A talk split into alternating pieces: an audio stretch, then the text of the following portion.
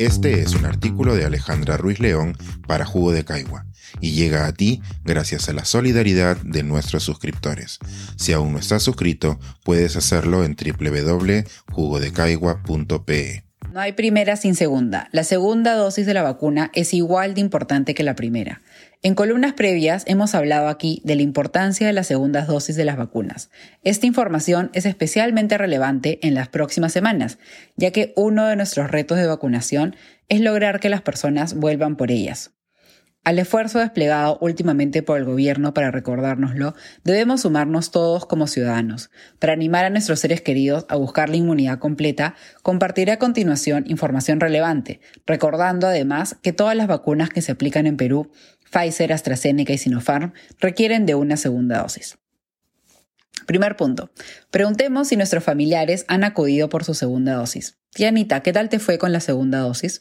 Algunas personas se sienten protegidas solo con la primera aplicación, pero es importante transmitir el mensaje de que la efectividad prometida por la vacuna se consigue dos semanas después de la segunda dosis. Las vacunas continúan siendo efectivas para las variantes, pero el avance de algunas, como la Delta, hace necesario complementar la vacunación. Se sabe que la vacuna de Pfizer sigue siendo efectiva contra esta variante, pero que su efectividad disminuye en personas que solo reciben una dosis. Segundo punto. La segunda dosis ayuda a tu cuerpo a tener anticuerpos más específicos para el virus. Como expliqué en esta columna, cuando recibimos la primera dosis de la vacuna, nuestro cuerpo produce diversos anticuerpos contra el virus. Estos son producidos al azar, pero cuando recibimos la segunda dosis, le damos una oportunidad para generar anticuerpos más específicos que ayudarán a neutralizar de forma más efectiva el virus. Una nota entre paréntesis. La vacuna de Johnson Johnson consigue una efectividad suficiente con una sola dosis. Por el momento no es necesario complementarla con una segunda dosis de la misma u otra vacuna, puesto que se ha comprobado que sigue siendo efectiva para la variante Delta. Tercer punto. Si se te pasó la fecha de la segunda dosis, igual debes ir por ella. Si recibiste una vacuna de Pfizer, debes volver por la segunda dosis 21 días después. Si recibiste una primera dosis de AstraZeneca, debes volver a partir de los 28 días. Y si recibiste una de Sinopharm, debes volver de 2 a 4 semanas después. No te preocupes en recordar fechas exactas, puesto que esta información te la brindarán cuando recibas tu primera vacunación. Si no puedes volver el día exacto programado para tu segunda dosis, igual debes recibirla. Es erróneo pensar que la segunda dosis tiene una ventana de efectividad al vigésimo día. Pasadas las dos o tres semanas, debes hacer lo posible por recibir tu segunda dosis. Nota entre paréntesis. En otros países estiran la segunda dosis por 8 o 12 semanas, pero este no es el caso del Perú. Cierro paréntesis. Cuarto punto. ¿Qué pasó si me enfermé entre las dos dosis?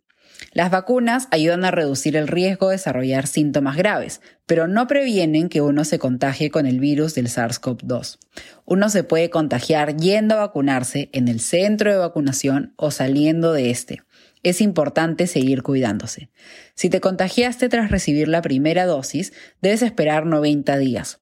No porque recibir la segunda dosis activará la enfermedad ni hará que el virus vuelva, ya que las vacunas no contienen al virus completo o activo, sino porque si te ha dado la enfermedad, cuentas con cierto grado de inmunidad que dura alrededor de 90 días. Es para aprovechar esta inmunidad que se recomienda esperar entre dos dosis si es que te has contagiado. Quinto punto. Tengo miedo a la segunda dosis porque me han dicho que los efectos son peores. Con la primera dosis, tu cuerpo aprende a reconocer al virus y activa la respuesta inmune. Con la segunda dosis, tu cuerpo identifica el virus como una amenaza constante y activa una respuesta más intensa para poder neutralizarlo. Por este motivo es que el dolor de cabeza, el cansancio o la fiebre pueden ser más intensos que con la primera dosis, pero es muy poco probable que si no mostraste reacción alérgica con la primera dosis, lo vayas a hacer con la segunda.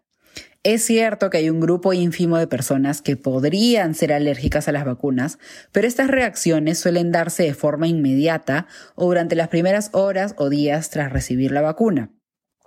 Estas reacciones alérgicas suelen producirse estando aún en los centros de vacunación, pues cuando nuestro sistema inmune tiene una reacción alérgica, esta se produce rápidamente.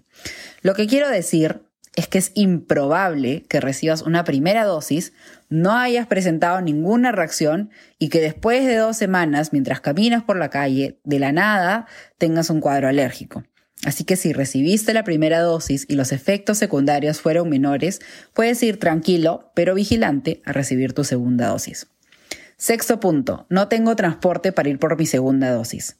Si no puedes acercarte a recibir tu vacuna, puedes contactar con la línea 113 del MINSA para que te orienten y programen nuevamente tu vacunación.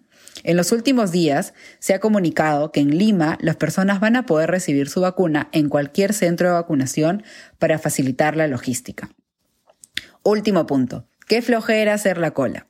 En redes sociales hemos visto que en algunos centros de vacunación las colas son muy largas. Este es un punto para mejorar por parte del MINSA, para que las personas no se desanimen y en especial para que el proceso sea menos retador. Las personas no deberían esperar en el frío ni pernoctar para recibir un servicio básico como es la salud. Dicho esto, podemos colaborar con el orden acudiendo a los centros de vacunación en el día y hora indicados en el registro. El día de ayer se registraron 77 fallecidos por coronavirus.